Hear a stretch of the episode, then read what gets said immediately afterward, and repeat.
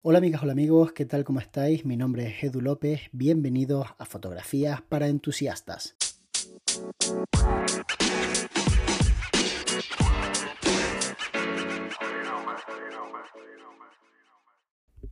Hoy me gustaría hablaros sobre todo lo que tiene que ver con crear contenido en Internet con el propósito de formar a otra persona. Hay innumerables cursos en la red para cualquier tipo de disciplina. Puedes aprender a hacer fotografía de productos de la misma forma que puedes aprender a hacer ingeniería aeroespacial.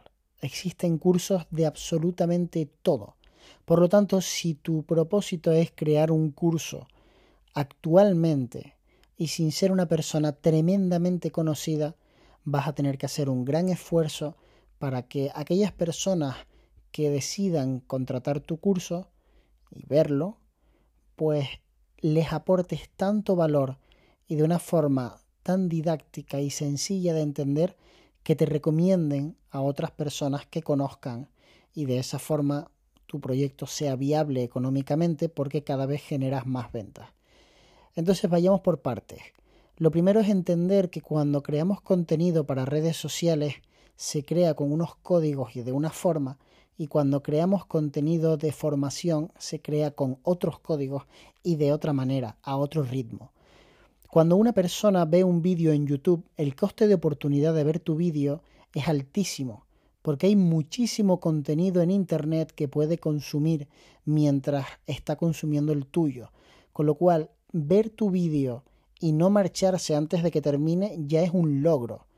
Pero todo cambia radicalmente cuando esa misma persona paga, se quita un dinero de su cuenta y te lo da a ti, o en este caso una plataforma, para poder ver ese contenido. En ese momento la persona ya tiene un interés extra porque le está costando dinero y por tanto ya no tiene tantas ganas de irse. A lo mejor no lo consume todo de golpe, a lo mejor ve un trocito del capítulo hoy y mañana sigue con otro poco y pasado con otro capítulo pero va a querer verlo porque ha pagado dinero por ver ese curso, así que no te tienes que preocupar tanto de mantener la atención de la persona, sino de explicar las cosas de una forma didáctica y que se entiendan, sin dar por hecho que la gente tiene conocimientos previos.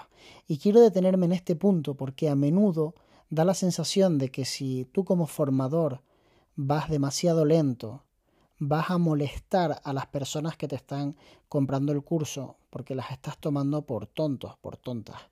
Nada más lejos de la realidad. Cuando una persona se para a explicar un concepto, quien ya lo conocía no tiene a menudo ningún problema por volver a repasarlo, mientras que quien no lo conocía o quien no lo tenía del todo claro lo agradece muchísimo.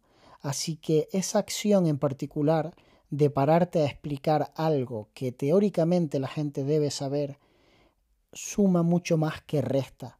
Y además, como hoy en día se consumen todo este tipo de contenidos en plataformas digitales que vemos a través del móvil, a través del iPad, a través del portátil, basta con que le demos al cursor unos cuantos clics si queremos adelantar el capítulo.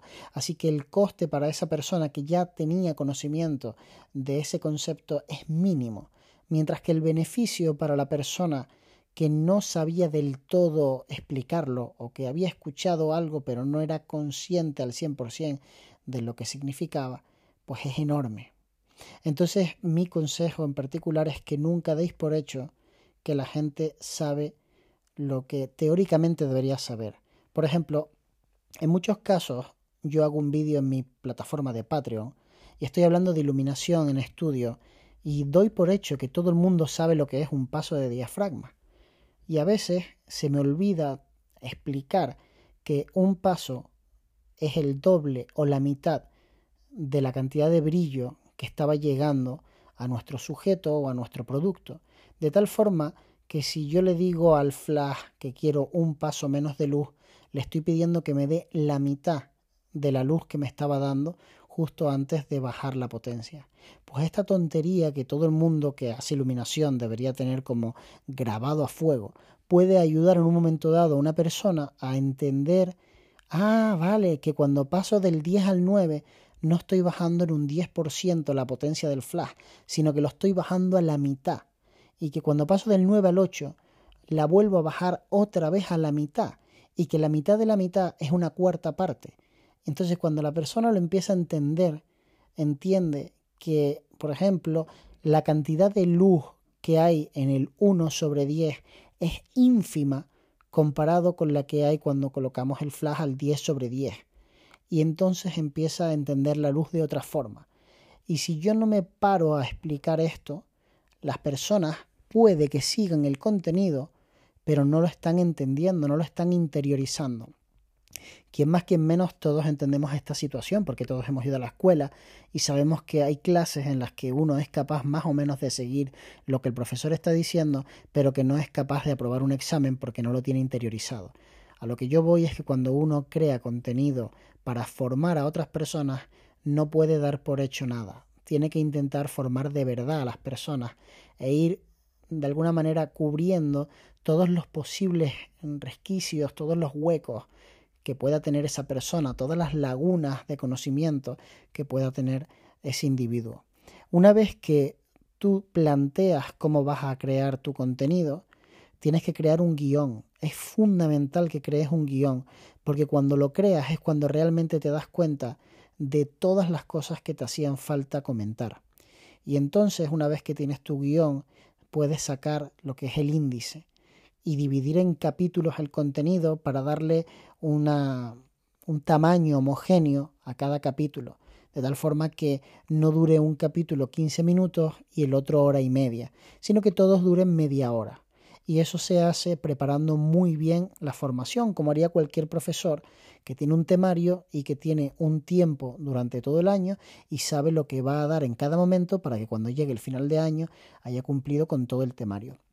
Entonces, para mí, la parte más importante de un curso es la parte de la producción del mismo. Todo lo que tiene que ver con preparar el guion, con decidir cuál va a ser el estilo de grabación, cuántas cámaras vamos a utilizar, cuánto de dinámico va a ser el curso, si vamos a meter b-rolls o no vamos a meter b-rolls, cómo vamos a grabar el sonido para que se escuche perfectamente, la manera de hablar para que puedas ponerme a la velocidad que tú quieras. Una buena amiga a la que tengo muchísimo cariño y admiración profesional me dijo una vez, sabrás que lo estás haciendo bien cuando la gente pueda poner tus vídeos al 2 por y entenderte perfectamente. En ese momento lo estarás haciendo bien y estarás vocalizando. Y a mí me cambió la vida porque a partir de ese momento me esfuerzo en que cuando me pongáis al 2 por suene bien. Y si quieres puedes hacer la prueba y poner este podcast al doble de velocidad para que te des cuenta de que se me entiende perfectamente, incluso siendo canario, que no es fácil porque hablamos muy aspirado. Entonces creo que una vez que uno tiene muy claro cuál es el guion, cuáles son los temas a tratar y sobre todo cómo voy a estructurar ese curso para que una persona se pueda enganchar a la parte que considere, es decir, que a lo mejor alguien pues empieza a ver el curso y se da cuenta de que los primeros cuatro capítulos no necesita verlos o los puede ver de una forma un poco más pues airada porque realmente ese es un conocimiento que ya tiene y puede empezar en el capítulo 5 pero eso no quiere decir que no disfrute del curso, simplemente es que esta parte ya me la sé, esta parte la conozco y no me va a aportar gran cosa. Pues cuando uno tiene todo eso claro, grabarlo es lo más fácil y editarlo también, porque está tan meridianamente claro el contenido que lo único que queda es grabarlo y editarlo para publicarlo. Es un poco lo que ocurre al cocinar. Lo difícil no es ejecutar la receta, lo difícil es que se te ocurra la receta en base a los sabores que tú quieras transmitir, a si quieres que el alimento sea más húmedo, más seco, más crujiente, más áspero, que tenga un toque picante, que no lo tenga, todo ese tipo de decisiones que tomas antes de crear un gran plato. Por eso todo el mundo puede cocinar siguiendo una receta, incluso del plato más difícil del mundo. A poco que tengas un mínimo de práctica, vas a poder más o menos seguirlo. Obviamente hay platos que son mucho más difíciles de crear que otros, pero ya me entendéis en que si uno tiene la receta y tiene los pasos, puede seguirlo. Lo difícil no es hacer eso. Lo difícil es crear la receta. Espero que este podcast te haya gustado mucho. Te mando un saludo muy grande. Muchísimas gracias por apoyar este proyecto, invitándome de vez en cuando a un café. Quiero dejar claro que os tengo muchísimo aprecio a todos, a todas, independientemente de si me invitáis a un café o no. Simplemente os doy la oportunidad de que lo hagáis a través de la plataforma Buy Me a Coffee y también os animo a que os suscribáis al podcast a través de cualquiera de las plataformas en las que se emite y que por supuesto lo compartáis en vuestras redes sociales. Nos vemos muy pronto. De hecho, nos vemos mañana.